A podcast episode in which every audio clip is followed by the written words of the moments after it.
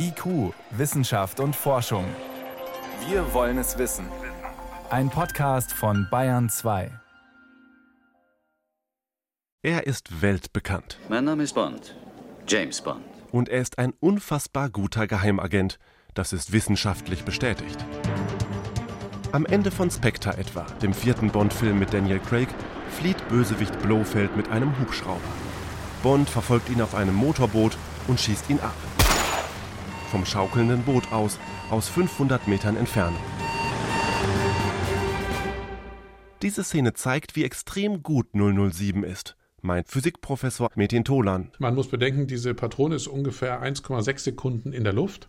Und in diesen 1,6 Sekunden bewegt sich der Hubschrauber, der mit 120 km/h fliegt, ja auch weiter. Der bewegt sich fünf Hubschrauberlängen weiter. Das heißt, James Bond muss eigentlich fünf Hubschrauberlängen nach vorne zielen und der Hubschrauber muss dann sozusagen in die Patrone reinfliegen. Das Zweite ist aber auch, dass diese Patrone auf den 500 Metern sich vier Hubschrauberlängen nach unten bewegt, also fällt. Ganz normal, wie ein Ball, den man wirft. Das heißt also, James Bond muss vier Hubschrauberhöhen nach oben zielen, damit die Kugel, wenn sie dann runterfällt, den Hubschrauber trifft. Das heißt, eigentlich muss James Bond irgendwo in die Luft schießen und der Hubschrauber muss dann seine Kugel treffen. Das hat er mal wieder perfekt vorausberechnet. Metin Tolan hat ein Buch über die Physik bei James Bond geschrieben, zusammen mit Studentinnen und Studenten und einem Kollegen. In dem Buch analysiert Tolan die James Bond-Filme aus einer physikalisch-naturwissenschaftlichen Perspektive. In Der Hauch des Todes mit Timothy Dalton schüttelt 007 einen Verfolger ab, indem er dessen Wagen mit einem eingebauten Laser durchschneidet. Ist so etwas möglich?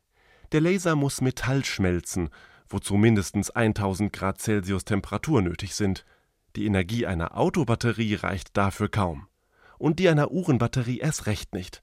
Die Laseruhr aus Sag niemals nie, mit der Sean Connery Ketten durchschneidet, ist Fiktion. Also die Armbanduhr, die einen Laser hat, ist insofern nicht unrealistisch, dass es ein Laserpointer sein könnte so wie Sie es ja auch schon kennen aus dem ganz normalen Leben. Aber wenn der Laser Metall durchschneiden soll, und das soll er ja, dann erscheint das außerordentlich unrealistisch. Selbst wenn man die Armbanduhr mit Atomenergie betriebe, bräuchte man über 20 Kilogramm Uran, um eine nukleare Kettenreaktion stabil aufrechtzuerhalten.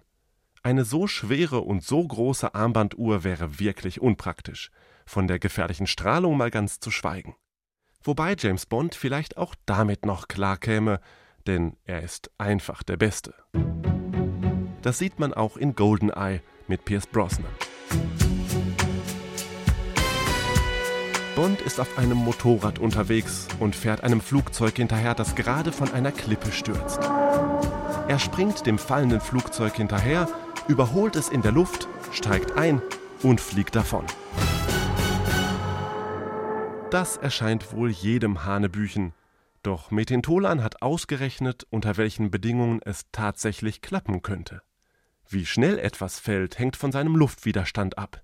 Je nach Luftwiderstand könnte Bond das Flugzeug also tatsächlich einholen. Die wesentliche Bedingung ist, dass James Bond, also jetzt mal ganz grob ins Unreine gesprochen, 14 Mal so windschnittig sein müsste oder so windschlüpfrig sein müsste wie ein fallendes Flugzeug. Und nicht nur das, er müsste auch äußerst gelassen bleiben und dürfte am Rand des Abgrunds dem Flugzeug nicht zu schnell hinterher springen. Springt er zu schnell von der Kante, würde er es zwar in der Höhe einholen, wäre dann aber schon zu weit vom Flugzeug entfernt. Er wäre sozusagen darüber hinweggesprungen. Damit das nicht passiert, Bond also genau die richtige Absprunggeschwindigkeit trifft, braucht er ein sehr gutes Auge. James Bond müsste ja dann auch noch die Anfangsgeschwindigkeit des Flugzeuges erstmal relativ gut schätzen. Seine Geschwindigkeit auf dem Motorrad kennt er und er muss die Relativgeschwindigkeit zwischen dem Flugzeug und dem Motorrad auf ungefähr zwei bis drei Stundenkilometer genau schätzen, weil es sonst schon nicht mehr möglich ist, einen Schnittpunkt von den beiden Flugkurven zu produzieren. Nobody does it better. Doch da es im Film klappt, können wir schließen, James Bond hat äußerst geschärfte Sinne, kann gut schätzen, verfügt über solide Kenntnisse in theoretischer Physik und er ist 14 Mal so windschnittig wie ein Flugzeug. Das schaffen nur sehr, sehr gute Geheimagenten.